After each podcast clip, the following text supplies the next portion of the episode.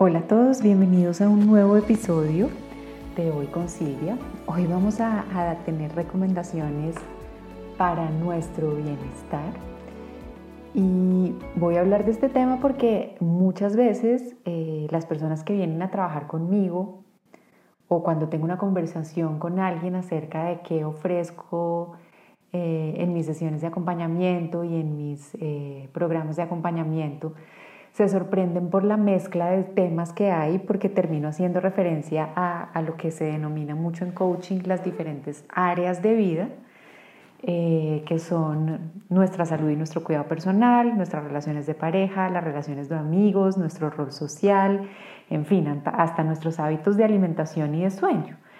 Y siempre trato de iniciar la conversación con alguien que, arranca un proceso de acompañamiento, indagando un poco y haciendo como un assessment general de sus diferentes áreas de vida, independientemente del tema que vengan a trabajar conmigo, y a eso a veces sorprende, porque hablamos, como les decía ahorita, de temas eh, de relaciones tanto con amigos como con familiares, como con parejas, si las quiero o no las quiero, y, y cómo están si las tengo, y en caso de que no las tenga, ¿por qué no?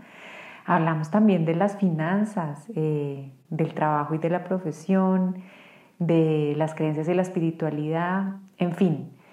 Y la verdad, creo que lo extraño sería que no incluyéramos todos esos temas en una conversación cuando estamos pensando en nuestro bienestar. Porque al final eh, estar saludables, en bienestar o, o como cómodos con nuestra vida, no se trata solo de un aspecto, hay múltiples factores que afectan esa sensación de bienestar en nuestra vida. Y aunque no parece, hay hasta dolores enterrados de hace años que terminan afectando nuestra vida hoy. Entonces por eso es que es importante hacer como una revisión general de qué es estar en bienestar.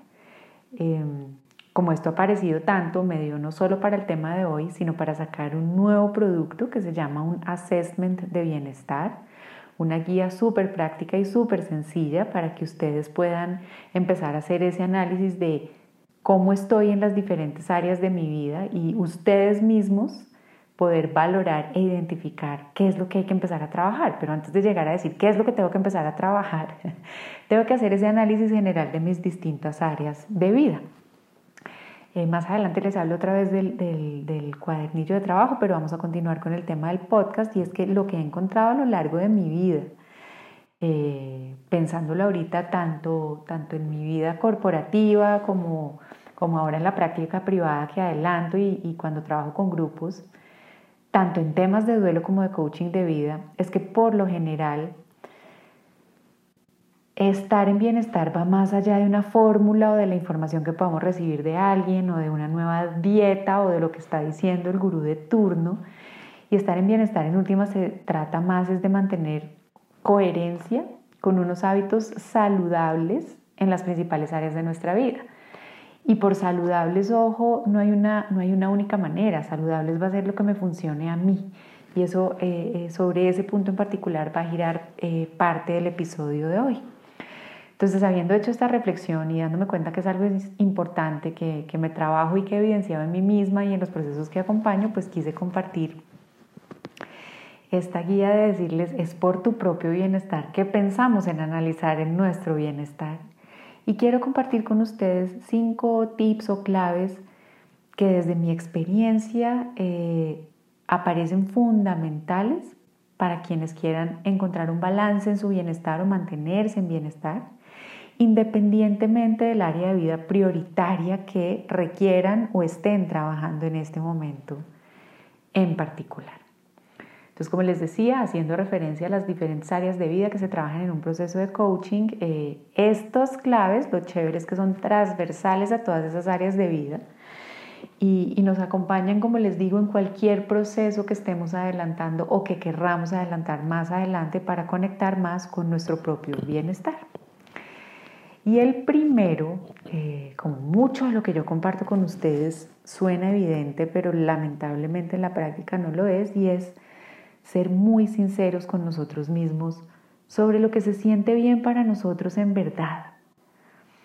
Muy seguido eh, veo personas que intentan seguir como la nueva dieta, ¿no? Entonces sale la keto y ahora estoy en la keto. Cuando era la paleo, era la paleo. Cuando es la Atkins, es la Atkins, ¿saben? Y uno, y van pasando, son personas que van pasando como de fórmula mágica en fórmula mágica, pero yo digo, pues al final ninguna ha sido mágica si la siguen cambiando, ¿no? Y, y cada vez, cada segundo, yo creo que en este mundo se va a hacer un nuevo descubrimiento relacionado con el bienestar.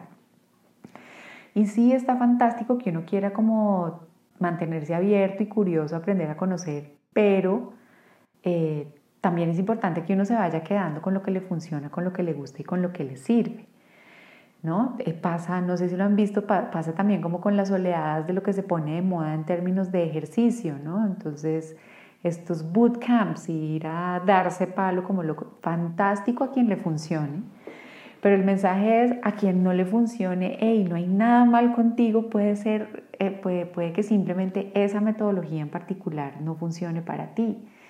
Y eso lo hacemos en todas las áreas de vida y con múltiples cosas. Lo hacemos hasta con los modelos de, educar a los hijos, ¿no? Sale la nueva manera de, entonces eh, veo mucho eh, mamás de, de, cómo enseñarles a dormir o cómo enseñarles a comer o, o no, o hay que decirles a todo que sí o hay que decirles a todo que no. Y hay una cantidad de ofertas por ahí que vuelvo y digo, eh, celebro esa diversidad y esa cantidad de ofertas, pero el problema es cuando nosotros tratamos de imponer eso que está de moda en nuestra vida sin sentirnos honestamente cómodos y bien con el método que estamos utilizando. Porque la verdad es que hay muchas cosas que se pueden ver fantásticas en el video de YouTube o en la promoción de redes sociales, pero que no terminan funcionando. y aquí les pongo un ejemplo que, veo mucho, sobre todo en, mi hija y, en las amigas, y son los famosos tutoriales de maquillaje o los nuevos superproductos de, de belleza y de moda en los que empezamos a caer, ¿no? Y, y veo mucho de eso de la publicidad en redes sociales el nuevo maquillaje, el nuevo coso del pelo, y caemos como en esas nuevas fórmulas a veces de manera muy inocente, voy a decir, creyendo todo lo que el marketing y la publicidad nos dice y pues que claramente siempre no es así. ¿Qué es lo que pasa? Que normalmente esas fórmulas mágicas son o demasiado restrictivas y exigentes y, aquí siempre digo sobre todo en los temas de, de cuidado personal, ojo, ¿no? Porque todas esas dietas y esas cosas, no hay un organismo exactamente igual al otro, entonces lo que le funciona a una persona no necesariamente te tiene que funcionar a ti ni te tienes que obligar a eso. Entonces mi recomendación siempre es ir donde un especialista cuando son temas de salud y ver qué es lo que necesito yo y qué me funciona a mí en vez de empezar a matarme por implementar algo porque es la, nueva moda o porque X persona famosa lo está promoviendo o lo está promocionando. Eh, muchas de esas fórmulas mágicas tienen unos prerequisitos y sin duda deben tener mucha letra chiquita, por decirlo de alguna manera, que deberíamos tomarnos el tiempo de leer y de revisar porque al final van a impactar en nuestro bienestar. Y como les digo, aquí estoy hablando de temas de ejercicio, de alimentación, que es todo lo que va dentro del área de vida, salud y cuidado personal. Em, pero también les, voy, les estoy hablando del tema de relaciones familiares, de que, que, todo lo que recomiendan de siempre toca hacer un date night con el esposo, los, no sé, en mi opinión, todo lo que es forzado y obligado, a mí particularmente no me funciona. Me funciona separar el espacio para, más no la exactitud de lo que hay que hacer. Porque en resumen, cuando son estas fórmulas mágicas que tienen todo eso, va a implicar algo de obligatoriedad. Y la obligatoriedad es el enemigo número uno del disfrute. Y clave fundamental para estar en bienestar es estar, en disfrute, o sea, es como la, amiguita ideal del, bienestar es el disfrute. Entonces cualquier cosa que me cueste demasiado, que la haga porque toca, eh, que me genere daño, dolor, dificultad o estrés, pues ya está yendo en contra de mi bienestar. ¿Por qué? Porque está siendo forzado y lo que no nos sale natural además de que no, probablemente no vaya a funcionar porque es una lucha interna la que, la que hacemos por lograrlo, puede terminar volviéndonos o llevándonos a dos extremos que los dos son muy peligrosos. El primero, el del fanatismo, ¿no? esto es lo mejor y lo único que hay en la vida, y entonces niego todas las demás posibilidades y las condeno y las critico y las rechazo. O nos lleva a la frustración de ver El problema soy yo porque no estoy pudiendo con esto. Y en ninguno de esos dos extremos, ni en el del fanatismo ni en el de la frustración, se crea bienestar. Entonces, para empezar, esa primera recomendación para, para estar en nuestro propio bienestar o cuando queramos hacer algún cambio en nuestra vida en, en cualquier área, es clave empezar sabiendo qué se siente bien para nosotros y qué no. Ojo, y a veces para saber qué se siente bien para nosotros y qué no, nos va a tocar ensayar una vez. Entonces mis recomendaciones, si van a arrancar una dieta, pues no, no cambien todo el mercado del mes de un día para el otro. O si están empezando eh, en sus relaciones familiares, por ejemplo, que estoy en ese tema ahorita con sus chiquitos del tema de la dormida y eso, no paguen de una vez millonario. Primero vayan investigando un poquito de lo que quieren lograr y hacer para ver si esa opción que se les está presentando en un momento determinado les funciona. Eh, vean que se siente bien y que no.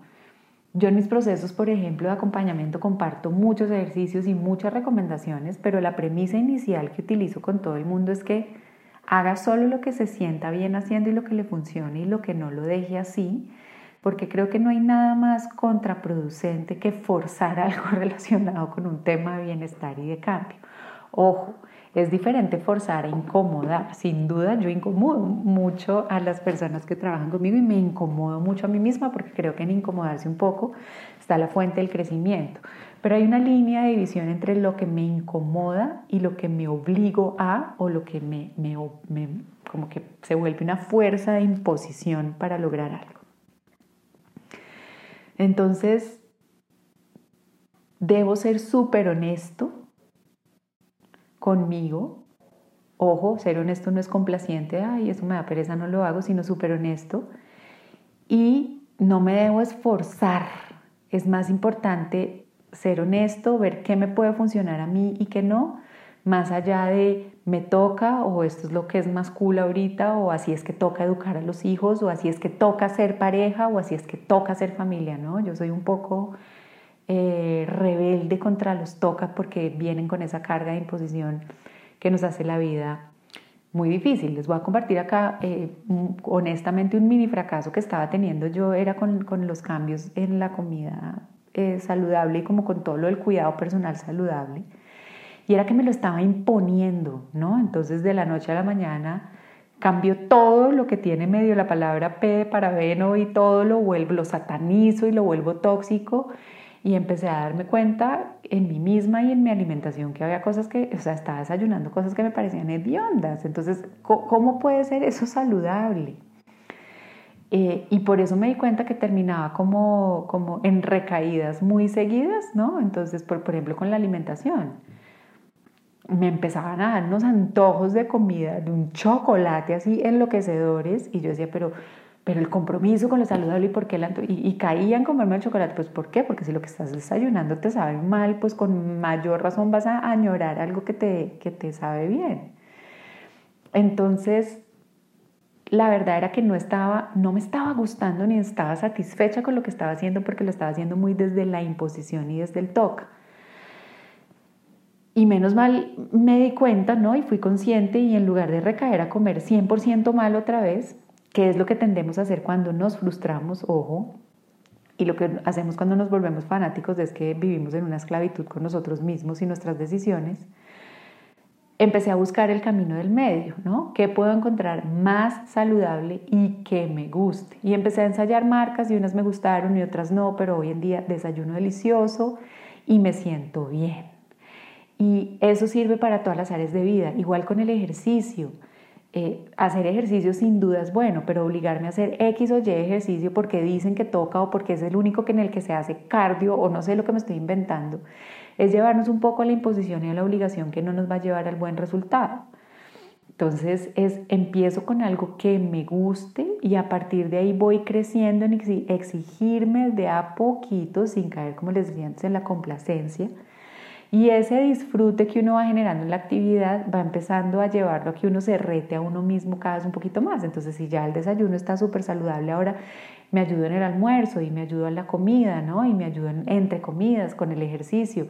Si amo, por ejemplo, hacer pilates, que me encanta, y si amo nadar, pues ya sé que uno hace unas cosas y el otro otra, entonces empiezo a combinarlos un día y un día hago uno y el otro día hago otro, en fin, y así voy creciendo en mi bienestar, pero siendo súper honesta con lo que funciona para mí, lo que me gusta para mí.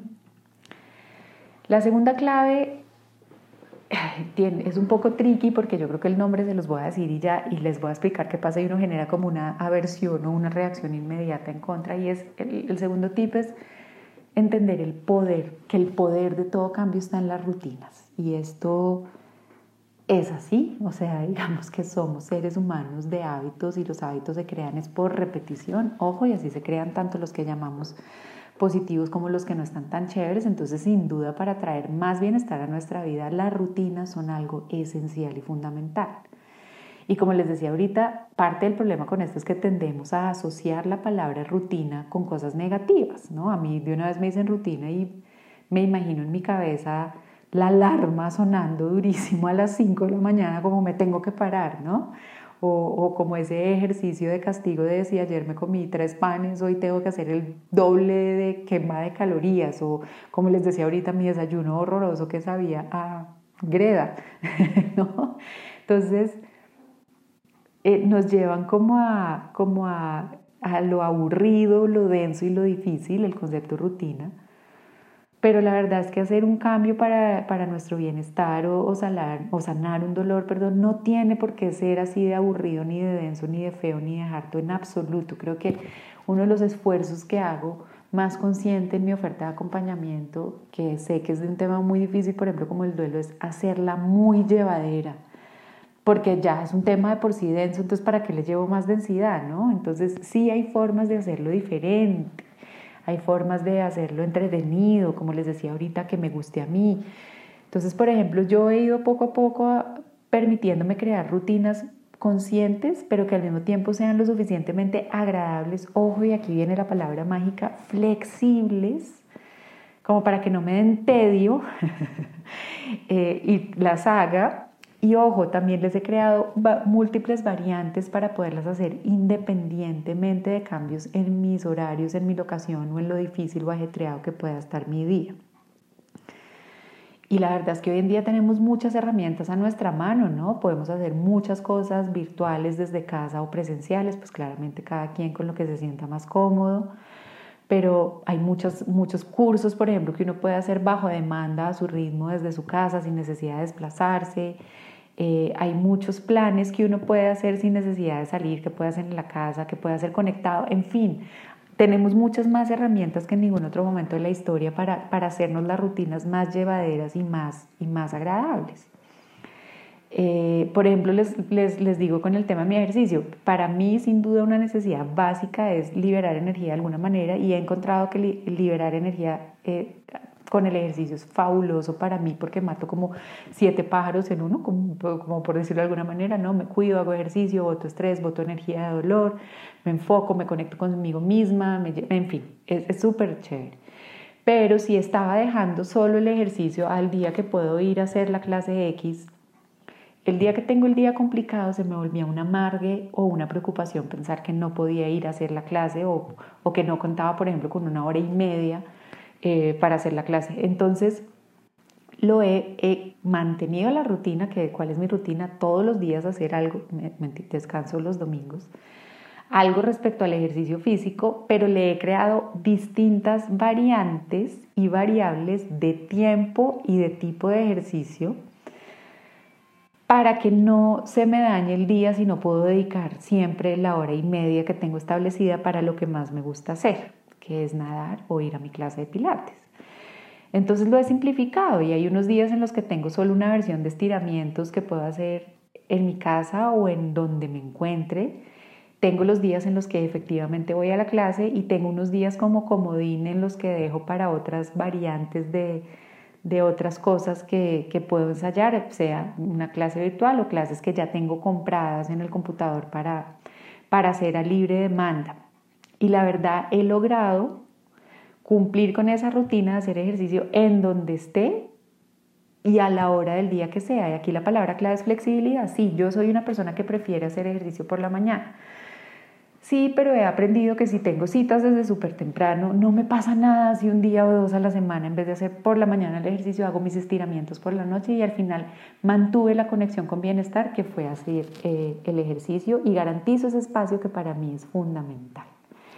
Entonces esa es la recomendación, tener rutinas consistentes pero flexibles eh, que nos ayuden a mantener la coherencia con nuestros propósitos de bienestar y aquí se vale tener plan A, plan B, plan C y plan D. Les di el ejemplo del ejercicio, pueden utilizarlo también con el ejemplo de la comida, pueden utilizarlo con el tema de las relaciones. Soy una persona hipersocial, me encanta ver la gente y parte de mi bienestar es estar con gente. Pues hombre, busca las alternativas que, que te ofrece la vida hoy de hablar o con una persona o de hacer un Zoom cada 15 días o de la reunión con grupos más pequeños, no sé pero mantienes eso que te conecta con bienestar, pero le das distintas opciones y flexibilidad para que no te sientas frustrado si no puedes hacer exactamente lo que te programaste o planeaste que ibas a hacer. La tercera recomendación o tip para, mantener como coherencia con nuestra vida en bienestar es, ahí sí que eh, hacerlo a la medida, ¿no? Ese concepto de a la medida de cada uno de nosotros. Esta es una de las herramientas más poderosas que utilizo yo en mis procesos de acompañamiento y es el trabajo al final. Yo soy una guía y una acompañante, pero el trabajo y, los contenidos al final salen de, cada una de las personas y eso es lo que hago conmigo. Yo tengo mi coach, hago mis cursos, leo mucha gente, pero al final lo que hago es adaptar y crear como ese, ese traje a la medida de lo que veo, de lo que aprendo y de lo que reconozco en los demás para mí misma. ¿Por qué es esto fundamental? Porque eh, al final nadie puede hacer por uno nada por de bienestar.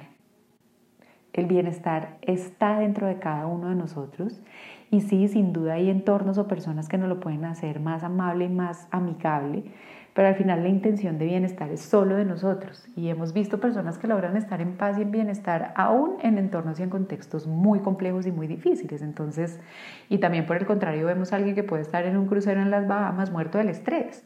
Entonces, al final, ¿cuál es el mensaje? Que, que el bienestar viene de mí mismo, de adentro, y lo que me funciona a, a mí mismo. Ojo, aquí lo que hay que tener cuidado es con nuestras tendencias de personalidad. Hay algunos de nosotros como yo que somos súper exigentes con nosotros mismos, entonces si, si lo hacemos nosotros solos vamos a tender a ponernos cosas de más. Y hay otros que son mucho más consentiditos, entonces se las ponen muy fácil eh, y, eso, y en la facilidad y en el, en el conformismo tampoco hay bienestar. Entonces aquí nuevamente la clave está en la mitad. Si sé, si sé que yo soy de una personalidad hiperexigente y que hace mucho, pues le bajo un poquito las revoluciones a, a, qué voy a hacer por crear mi bienestar. Y si sé que soy un tipo de personalidad que es muy consentida y que más bien perezosa, pues me, me esfuerzo un poquito.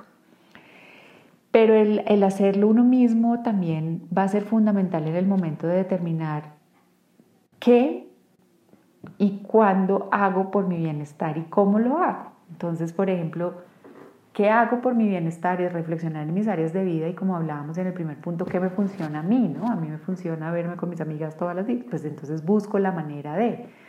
Eh, en, el, en, el, segundo punto decíamos, pues tener rutinas preestablecidas, porque sí, en cierta manera, hay que la palabra no me encanta, pero no encuentro ahorita otra, planear un poco nuestro bienestar, no lo podemos dejar 100% al azar. Y en tercer lugar es poner ese espacio en mi agenda. Y eso no lo va a hacer nadie por mí. Entonces es crear eh, ese hábito de, de, poner el tiempo en nuestras agendas de todo lo que esté relacionado con nuestro bienestar. Y esto se vuelve muy importante hoy en día cuando en nuestras agendas intervienen tantas situaciones y tantas personas, desde los picos y cédulas hasta las mascotas que tenemos. Tienen que tener un espacio en nuestra agenda. Entonces, con mayor razón, es válido y necesario incluir espacios separados para nuestro bienestar y esto lo podemos organizar casi que con cada día, porque como digo, cada día es diferente y algo que me ha tocado aprender mucho a mí eh, desde el año pasado es que esas rutinas tienen que ser mucho más flexibles, pero puedo seguir garantizando el espacio de bienestar en mi agenda. Como les digo, es válido y muy necesario recibir recomendaciones, buscar información, dejarnos guiar sobre qué puede funcionar y qué no en distintos temas de la vida, leer, pero al final estar en bienestar es una tarea de uno mismo con uno mismo. Solo cada uno de nosotros sabe, como les decía ahorita, qué, qué horario le funciona mejor, pero no me esclavizo por el horario, sino sé que puedo ser flexible. Cada uno de nosotros sabe qué comida recibe mejor, cada uno de nosotros sabe qué tanto tiempo necesita dedicar eh, a sus relaciones sociales o a su vida como más de rol comunitario y social. Cada uno de nosotros sale, entonces la tercera recomendación es busquemos estar en bienestar a nuestra medida, ¿no? Organizándolo nosotros mismos. Eh, creo que antes les he hecho esta recomendación, pero creo que está muy al lugar otra vez acá es bloquear esos espacios en la agenda, en nuestros calendarios y puede ser, no tiene que ser todos los días, puede ser dos horas a la semana y cada domingo me siento a ver, bueno, eh, ¿qué día de la próxima semana me puedo regalar estas dos horitas para mí, para mi bienestar, para leer lo que quiero leer, ¿no? O para hacer el plan que quiero hacer. Y, y aquí sí, asegurar esos espacios nosotros es fundamental y cuando lo aseguremos no lo hagamos negociable, porque muchas veces pasa como que uno pone, este era mi tiempo libre para mí, y llega otro tema y no, pues lo quito porque era mi tiempo libre. No, error, déjalo porque esa conexión tuya con tu bienestar es fundamental. Y aquí al principio incluso cinco minutos pueden marcar una gran diferencia. Ayer preciso estaba oyendo a, a Eckhart Tolle, no sé si lo conocen, si no se los súper recomiendo, el autor de... Eh, el poder de la hora y su último libro, Una nueva tierra, que me parece fantástico y se lo súper recomiendo. Lo voy a decir que a veces el simple hecho de pararse un momento a decir uno mismo, estoy respirando, ya hizo mucho por el bienestar de uno. Entonces no, no tiene que ser nada ni complejo ni engorroso. Cinco minuticos o conciencia simplemente en nuestra respiración nos va a ayudar a conectar con nuestro bienestar. El siguiente tipo de recomendación eh, es raro, pero es saber decir que no. Y miren cómo está relacionado con el anterior. A veces es saber que decir que sí a mí mismo y a mi bienestar, más bien, y decirle que no a todas las otras cosas que sin duda van a seguir apareciendo en nuestra vida porque así es la vida, el mundo y el ritmo loco en el que vivimos. Eh, pero tenemos que aprender a decirle que no a cosas que no están conectando con nuestro bienestar en nuestras áreas de vida necesitamos superar ese elogio que tenemos como generación de vivir ocupados, ¿no? Uno decir que está estresado es como ponerse una medalla o decir que no tiene ni un minuto libre es lo que se siente bien. Es más, uno mira mal al que dice que tiene mucho tiempo libre a su disposición, le parece rarísimo o un flojo y de una vez lo juzga y creo que es, es todo lo contrario. Eh, y es algo en lo que yo ciertamente he tenido que trabajar, ¿no? Quitarme esta necesidad de creer que entre más ocupada mejor. Entonces, saber establecer límites con nuestro tiempo y con nuestra propia energía nos va a permitir dedicarnos más a lo que realmente le sirve a nuestro bienestar y nos va a ayudar a sentirnos más presentes con nosotros mismos. Y también tiene este siguiente efecto maravilloso que es que nos ayuda a tomar decisiones más claras sobre nuestras áreas de vida, especialmente si tenemos en cuenta los momentos en los que naturalmente nos sentimos cansados, por ejemplo, ¿no? Y permitirnos dormir, eh, o parar un ratico, hacer otra cosa cuando me estoy sintiendo cansado, así sea en el horario 8 a 5 en el que supuestamente debo estar trabajando, ¿no? Es posible decirle que no a muchas actividades. Eh, tiene mucho que ver con algo que hablábamos en un podcast anterior del tema, en un episodio de, de las prioridades. Y la verdad es que sí, va a haber cosas que no vamos a querer o poder hacer en un momento determinado y créanme, no se va a acabar el mundo y no va a pasar nada. Y sí ganamos mucho de dedicar nuestro tiempo, nuestra energía y nuestra atención a actividades que, que nos llenen de bienestar. La última recomendación la doy también mucho en mis procesos de acompañamiento y es tener preparado un kit de emergencias. Y miren que, que, que, cobra todo el sentido. Casi todos en nuestra casa y en nuestro carro, bueno, el carro creo que es porque toca y en la casa nos hemos dado cuenta de lo valioso de contar con un con una, ¿cómo se llama? Con un botiquín de emergencias, ¿no? Entonces uno el botiquín que tiene las cositas básicas esenciales para atender el accidente casero o menor que puede pasar y, y, el botiquín del carro tiene uno, claro, cuando las cosas ya se ponen más graves toca llamar al médico a la ambulancia, pero todos contamos con un botiquincito de emergencias. Y la última recomendación es tengan un kit de emergencias para que se ayuden a volver a conectar con bienestar cuando se salgan de ahí, porque mala noticia, nos vamos a salir de ahí porque nuestra mente está divagando en 1500 cosas y pues es normal y no está mal y nos pasa a todos, yo creo que le pasa hasta al Dalai Lama que se sale un ratico de su, de su mundo zen. Entonces hay muchas cosas que pueden ser como la cortadita o el machucón o, la quemadurita que nos hagan recurrir al kit de emergencias. y aquí viene también muy personalizado. Hay que ser muy honestos con nosotros para identificar cuáles son esas situaciones gatillo o detonante, o para ponerlo en los términos del, del símil que estoy haciendo, qué es lo que nos genera la cortadita que nos duele primero. Y segundo, tener lista eh, lo que me voy a echar para limpiar la herida y la curita. Ese es el kit de emergencias del que le estoy hablando. ¿Por qué? Porque muchas veces, si, si nos cortamos emocionalmente, por decirlo de alguna manera, no tenemos listo ese, kit o botiquín de emergencias para nosotros mismos, terminamos cayendo en hábitos muy poco saludables. Comida, eh, distracciones, mal genio, crítica, juicio, en fin. Entonces, tener el kit de emergencias listo para cuando me pasa el dolorcito o la cortada emocional o la vida que no sale como yo quiero, es de súper ayuda. Entonces, aquí lo que quiero es que piensen en un plan de cosas concretas que puedan hacer cuando detone la emoción o la situación compleja y la tengan escrita en algún lado y a la mano, ¿vale? Eh, les doy ideas, pues, pues la pueden tener mentalmente, yo recomiendo que la tengan eh, escrita en, en, algún lado. Y dentro de las mías les comparto, está desde ver una película y ojo, tengo listas de películas que quiero ver eh, para que no sea como me voy a poner a ver una película y termine viendo algo que me pone peor de mal de lo que estoy, sino ya tengo preescritas una lista de películas que quiero ver lo mismo con libros, siempre tengo como un libro a mano y además tengo una lista de libros pendientes que pueda, como ya, gracias a Dios, hoy con este tema del, del Kindle y del todo lo que hay, uno puede comprar su libro ahí casi que de inmediato. Tengo las listas prescritas de lo que quiero leer. Eh, películas, tengo playlists en, en, Spotify, tengo mis listas de música, la música que me pone contenta, la música que me ayuda a relajarme.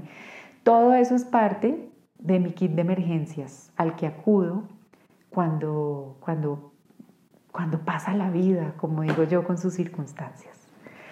Entonces, vamos a resumir brevemente las recomendaciones que dimos hoy para estar conectados con nuestro bienestar, porque al final, como les dije, el bienestar depende solamente de cada uno de nosotros. La primera es ser muy honestos con que de esa lista de bienestar se siente bien y me funciona a mí, más allá de lo que sea eh, lo que está de moda o lo que toca hacer o lo que está haciendo la persona más cool del momento. El segundo es eh, entender el poder de las rutinas y saber que en la repetición, aunque con flexibilidad, puede estar la clave para que siga conectando con bienestar. El tercero, hacer mi bienestar como un vestido a la medida mío por mí, garantizarle espacios en la semana. El cuarto, saber decir que no. Y finalmente, tener listo un kit de emergencias para retomar bienestar cuando me salga de hambre. Espero que estas ideas los ayuden a mantenerse conectados con su bienestar. Pasen por redes, me cuentan cómo les va. Como les dije, viene de lanzamiento este, este cuadernillo de identificar cómo estamos en nuestro bienestar. Me lo pueden pedir eh, por mis redes sociales o en mi celular 319-539-5533. Y como siempre, una delicia para mí poder compartir este espacio con ustedes. Nos oímos en el próximo. Bye.